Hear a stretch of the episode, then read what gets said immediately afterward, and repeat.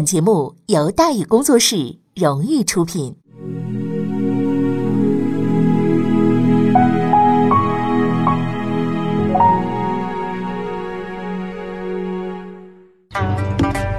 说书唱戏劝人方，三条大道走中央，善恶到头终有报，人间正道是沧桑。给您续上一杯茶，我慢慢的说，您细细的品。听大宇话说明朝，除了咱们广播直播以外啊，我们还在喜马拉雅独家网络发布。各位呢，可以登录喜马拉雅手机和电脑客户端，搜索“大宇茶馆”，选择收听。上期节目咱们说到哪儿啊？咱们说到风再起时，孙承宗被迫致仕，上通下达，汪文言玩转京城。这汪文言呢，捐了个监生啊，后来呢又进了太学，哎，虽然没什么文化，但是呢文凭有了，是吧？一时之间呢，汪文言从县里的风云人物呢，就变成了京城里的风云人物。但是这个时候依然还是个小人物，因为真正掌控这个国家权力中枢的重要人物是不会搭理他的。你甭管是东林党的这些人也好啊，还是呢这个三党的那些人也好，都看不上呢这位江湖人士啊。但是他终究找到了一位可靠的朋友，并且在他的帮助之下，成功的进入了这片禁区。这位不计较出身的朋友，名字叫王安。要论出身呢，在朝廷里比汪文言还低的，估计也就只有太监了。所以王安和汪文言呢交流起来没什么心理障碍。当时的王安呢，也不是什么了不得的人物。虽然说呢是太子朱常洛的贴身太监，可这位太子呢也不吃香，是吧？哎，要什么没什么，老爹万历呢又不待见他，所以王安同志啊混的是相当的不行，没人去搭理他。但是汪文言呢恰恰相反，啊，鞍前马后帮他办事儿，要钱给钱，要东西给东西，啊，除了女人什么都给了。王安呢很喜欢汪文言。当然了，汪文言先生也不是人道主义者，也不是慈善家。他之所以结交王安，只是想赌一把。而一年之后，他赌赢了。在万历四十八年七月二十一的那个晚上，啊，当杨涟秘密找到王安，通报老头子即将走人的时候，啊，还有第三个人在场，那就是汪文言。杨涟说：“皇上已经不行了，太子应该立即入宫即位，以防有变。”王安说：“目前情况不明，没有皇上的谕令，如果擅自入宫，凶多吉少。”杨涟说：“皇上已经昏迷了，不会再有谕令，时间紧急，绝不能再等。”王安说：“事关重大，再等等。”僵持不下，汪文言用自己几十年观海沉浮的经验做出了一个判断。他对王安说：“说杨御史说的是对的，不能再等了，赶紧入宫。”一直以来，王安对汪文言呢都是极为信任的。于是他一听汪文言也这么说，他就同意了，并带领朱常洛在未经许可的情况下进入了皇宫，成功的即了位。这件事儿不但加深了王安对汪文言的信任，还让东林党人第一次认清了这个编外公务员、江湖混混的实力。继杨涟之后，东林党的几位领导，大学士刘一景、韩况啊，尚书周家墨、御史左光斗等人都和汪文言呢扯上了关系。就这样，汪文言呢加深了和东林党的联系，并最终成为了东林党的一员。哎，这说实在的，瞎子都看得出来，新皇帝要即位了，东林党要发达了，那当然就愿意跟东林党靠近了。但是当他真正踏入政治中枢的时候，他才发现，这个事儿啊，好像不像他想的那么乐观。当时明光宗呢已经去世了，虽说新皇帝也是东林党捧上去的，但是三党势力依然很大啊。以首辅方从哲为首的浙党，以山东人几十众齐师教为首的齐党。和以湖广人关英镇、呃无量寺为首的楚党，那个个都不是省油的灯。三党的核心是这党，此党的创始人前任首辅沈一贯一贯善于拉帮结派，后来的接班人呢，现任首辅方从哲充分发挥了这一精神。几十年下来，朝廷内外啊，这党遍布。齐党和楚党也不简单，这两个党派的创始人和成员基本都是言官，不是几十中就是御史，看上去级别不高，但是那能量相当的大。类似于今天的媒体舆论啊，动不动就上书弹劾、兴风作浪，是吧？那你好好弹劾也行啊，是不是啊？净净胡扯那就不不合适了，对吧？三党的分工合作、通力协作，哎，这个极不好惹。东林党虽然有皇帝在手，明里暗里斗过几回，也没能搞定他们。关键时刻，汪文言出场了。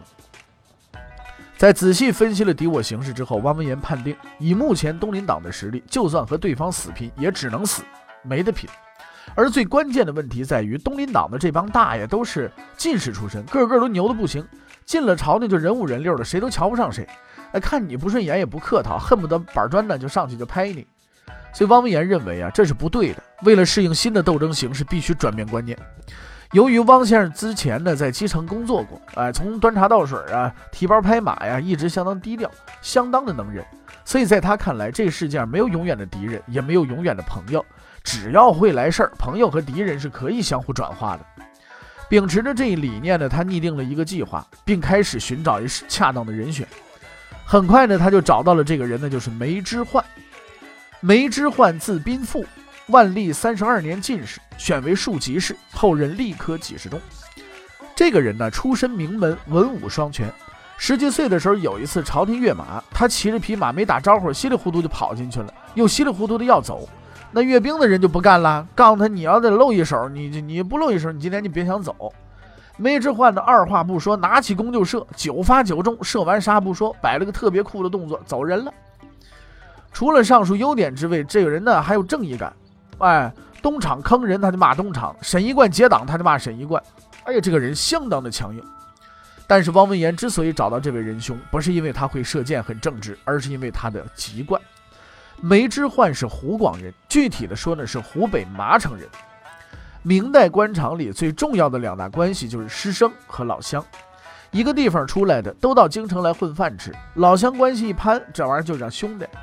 哎，所以自打进入朝廷，梅之焕认识的大多都是楚党成员，可这个人偏偏是个东林党，哎，有着坚定的东林党背景，又与楚党有着密切的联系。好，这正是那个计划所需要的人。汪文言认为，遇到敌人直接硬干这玩意儿不对，在操起板砖之前，应该先让自己啊，呃，让他自己先绊一跤，他倒了，咱拿板砖一拍，哎，他就死了。三党是不好下手的，那只要找到一个突破口，把三档变成两档，这不就好下手了吗？在仔细衡量利弊之后，他选择了出档，因为在不久之前发生过这么一件事情。什么事儿呢？虽然张居正大人已经死了很多年了，却依然被人怀念。于是朝中有人提议，说要不要把这位大人从坟里再掘出来修理一顿呢？哎呀，这个提议呢提出之后，充分说明朝廷里啊是有一大帮吃饱了没事干的人，而且心里极其阴暗变态的王八蛋。按说是没人没什么人理的，可不巧的是，提议的人是这党的成员，这下子可就热闹了。许多东林党人闻讯之后，纷纷赶来骂仗，痛斥三党，支持张居正。说句实话啊，当年反对张居正的时候，东林党也没少掺和。之所以跑来伸张正义，无非是为了反对而反对，提议什么的不重要啊。只要是三党提出的，那一定是错的，我们就必须反对到底，对吧？对人不对事，不必当真。梅之焕也进来插了句话，而且相当不客气，说如果江陵还在，就江陵就是张居正啊，你们这些无耻小人还敢这样吗？话音刚落，就有人接连上书表示同意。但让所有人都出乎意料的是，支持他的人并不是东林党，而是关应镇。关应镇是楚党的首领，他之所以支持梅之焕，除了两人是老乡，关系不错之外，还有一个十分重要的原因，就是死去的张居正先生，湖广人呐。这件事情让汪文言认识到，所谓三党，那也不是铁板一块，没地儿可钻的，只要动动手脚，就能将他们彻底的摧毁。所以他找到了梅之焕，拉拢了关英镇，开始搞小动作了。至于说他搞了什么小动作，哎呀，我们很想说说，但是史书上没写啊，我们也不知道，只好我们把这小动作给略去。反正结论就是三党啊被搞垮了。此后的事情呢，呃，我们之前已经说过了，方从哲被迫退休，东林党人全面掌权，杨连生任左副都御史，赵南星任吏部尚书，高攀龙任光禄丞，邹元彪任左都御史，等等等等。之所以跟大伙儿再说一遍，就是要告诉大伙儿，在几个成功男人的背后，有一个沉默的男人，就是汪文言。这就是东林党成功的全部奥秘。很明显，太不符合一贯正确光辉的形象了。所以，如果有所隐晦，似乎是可以理解的。东林党的成功之路到这儿也就算是结了。哎，接下来我们再来讲东林党的失败之路。啊，我们得知道他高楼是怎么起的，我们也得眼看着他这高楼塌下去，对不对？他宴完宾客了，也该塌了。哎，在当年明月先生看来呢，东林党之所以失败，是因为自大、狂妄以及嚣张，不是一个，而是一群。如果要在这群人当中寻找一个失败的代表，那个人一定不是杨涟，也不是左光斗，而是赵南星。虽然说左光斗、杨涟呢这个名声比较响啊，但是要论东林党内的资历跟地位啊，他们和赵南星先生压根儿没法比。关于赵南星先生的简历呢，之前咱们已经介绍过了。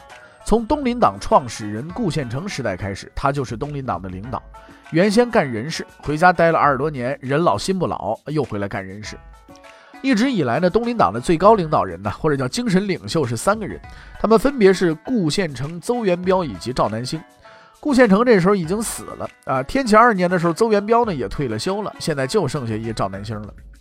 赵先生不但在东林党内有着至高无上的地位，他在政府里也占据着最牛的职务，就是吏部尚书，一手抓东林党，一手抓人事权。换句话来说，赵南星就是朝廷的实际掌控者。但失败之根源正是此人。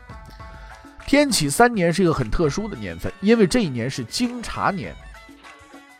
所谓京察年，就是折腾年，六年一次，上级考核各级官吏啊，有冤报冤，有仇报仇。万历年间的几次京察，每年都搞得不亦乐乎。今年呢，也不例外。照规定，主持折腾工作的是吏部尚书，也就是说是谁呢？是赵南星。赵南星是个很负责的人，经过仔细考察，列出了第一批名单。从朝廷滚蛋的名单包括以下四人：其实叫关应镇、吴亮嗣、赵兴邦。哎，你记性好的话，应该记得这几位的身份啊。其实叫七党首领：赵兴邦浙党骨干，关应镇、吴亮嗣楚党首领。此时的朝局局势呢，大致是这样的：就是东林党大权在握，三党一盘散沙，已经成了落水狗了。很明显，虽然这几位兄弟已经很惨了，但是赵南星先生并不甘休，他一定要痛打落水狗。这是一个很过分的行为，不但要挤掉他们的政治地位，还得挤掉他们的饭碗。而这说实在的有点不厚道啊！更不厚道的是呢，就在不久之前，楚党还曾经是东林党的同盟，帮助他们掌控政权。结果关英镇大人连屁股都没坐热呢，就让人给轰走了。这就意味着汪文言先生连哄带骗，好不容易建立的牢固同盟，就此彻底的崩塌。赵大人在把这些人扫地出门的同时啊，也不忘给这四位下岗人员以响亮的称号，叫四兄。为此呢，他还写了一篇评论文章，叫《四兄论》，以示纪念。跟着这四位一起走的还有若干人，他们都有着共同的身份，就是三党成员落水狗。那此处不留爷，自有留爷处啊！既然赵大人不给饭吃，那只好另找饭馆开饭了。就在这个时候，一个人站在了他们面前，体贴地对他们说：“啊，在这个世界上，赵南星并不是唯一的饭馆老板。据史料记载，这个人呢，温和言语啊，慈祥的面目，是个亲切的胖老头。”现在呢，让我们隆重介绍明代太监当中的极品，宦官制度的终极产物，让刘瑾、王振等先辈汗颜的后来者，比万岁只差一千岁的杰出坏人、恶棍、流氓地痞的综合体——魏忠贤。魏忠贤是北直隶肃宁县人，曾用名呢，先是魏晋忠，后来是李晋忠。对于魏公公的出身呢，历史上一直有两种说法。一种呢，说是他的父母都是贫苦农民；另一种说法呢，说他父母都是街头玩杂耍的。说法不一样，但结果很一样。因为无论农民或者杂耍，那都是穷人，家里穷，自然就没钱给他读书啊。不读书，自然就不识字儿，也没法考功名啊，也没法升官发财呀。小孩不上学，父母又不管，那就整天闲逛呗。就这样，少年魏忠贤就成了留守儿童、失学儿童啊，文盲、盲流、社会无业游荡人员。但这样的悲惨遭遇丝毫没有影响魏忠贤的心情，因为他压根儿不觉得自己惨。多年前呢，这个当年明月先生呢，从社会学当中发现了这样一条道理，就是社会垃圾，俗称混混啊，是从来不会自卑的。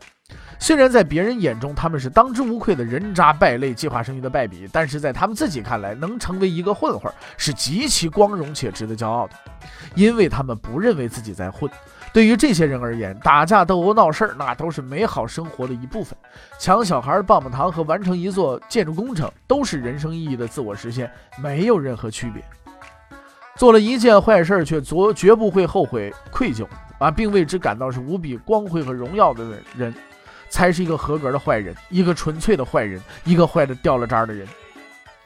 魏忠贤就是这么一人，就这么一坏人。根据史料记载，少年魏忠贤应该是个非常开朗的人。虽然他没钱上学，没法读书，有工作，却从来呢不唉声叹气，而是相当的乐观。啊，面对一没钱、二没前途的不利局面，魏忠贤不等不靠啊，毅然走上了社会，大玩特玩，并在实际生活当中确定了自己的人生性格，就是市井亦无赖儿啊，这就是他的人生性格。他虽然是个文盲，但是却能言善辩啊，没读过书却无师自通。更为难得的是呢，他虽然身无分文，却胸怀万贯。具体表现为：明明吃饭的钱都没有，还敢跑去赌博去，赌输了没钱给，被打的生活不能自理，依然无怨无悔。下次啊，继续来。混到这份上，那也算是登峰造极了啊。然而，混混魏忠贤也是有家庭的啊，至少呢，曾经是有家庭的。在他十几岁的时候，家里给他娶了老婆，后来还生了两个女儿。哎，一家人过得挺不错的，但是为了快乐的混混生活，魏忠贤坚定地抛弃了他的家庭。在他尚未成为太监之前，四处的寻花问柳，城中的大小妓院了都有他的足迹。家里仅仅有的一点钱财也让他都给用光了。被债主逼上门的魏忠贤终于幡然悔悟，经过仔细反省，他发现原来自己并非一无所有，哎，还有个女儿呢。于是他义无反顾地把自己的女儿给卖了，以极其坚定的决心和勇气。就为了还清赌债，能干出这样事儿的人也就不是人了。魏忠贤那个老婆受不了了，离家出走就改了嫁了。应该说这个决策很正确，因为按当时情况来看，下一被卖的很可能就是他老婆本人了。原本只有家，现在家都没了啊！无可奈何的这个魏忠贤呢，再次陷入了困境。被债主逼上门的魏忠贤再次幡然醒悟，经过再次反省，他再次发现，原来自己并非一无所有，事实上还多了件东西。只要丢掉这件东西，就能找到一份好工作，什么呢？就是太监啊！丢的是什么东西呢？各位朋友们应该也都清楚了啊！这也不是魏忠贤的个人的想法，事实上，在当地当时，这是许多人的共识。那么，魏忠贤是不是舍得这一身剐呢？欲知后事如何，且听下回。分解。